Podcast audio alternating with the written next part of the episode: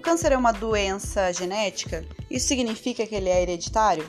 O câncer é uma doença genética, por ter como mecanismo básico mutações no material genético, mas não necessariamente hereditário, ou seja, herdado através de gerações de indivíduos dentro de uma mesma família.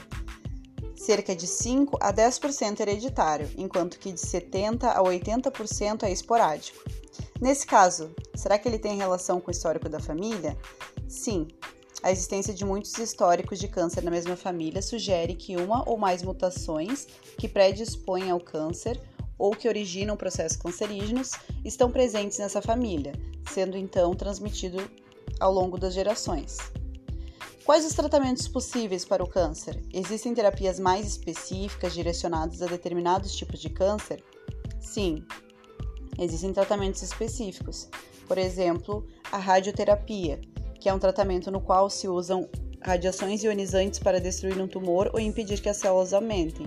A quimioterapia também, tratamento que utiliza medicamento para destruir as células que formam um tumor, onde os medicamentos se misturam com sangue e são levados a todas as partes do corpo, destruindo assim as células tumorais e impedindo que elas se espalhem pelo restante do corpo.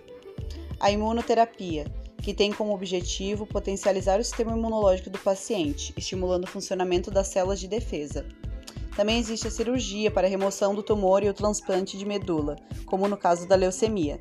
O tratamento pode ser determinado a partir da especificidade do câncer, com a terapia-alvo, onde as células cancerígenas precisam apresentar os marcadores moleculares correspondentes. Por isso, os médicos oncologistas costumam realizar exames moleculares para determinar a sua efetividade no combate ao câncer de forma individual.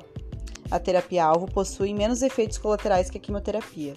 Além disso, muitos desses tratamentos existem gratuitamente pelo Sistema Único de Saúde, o SUS.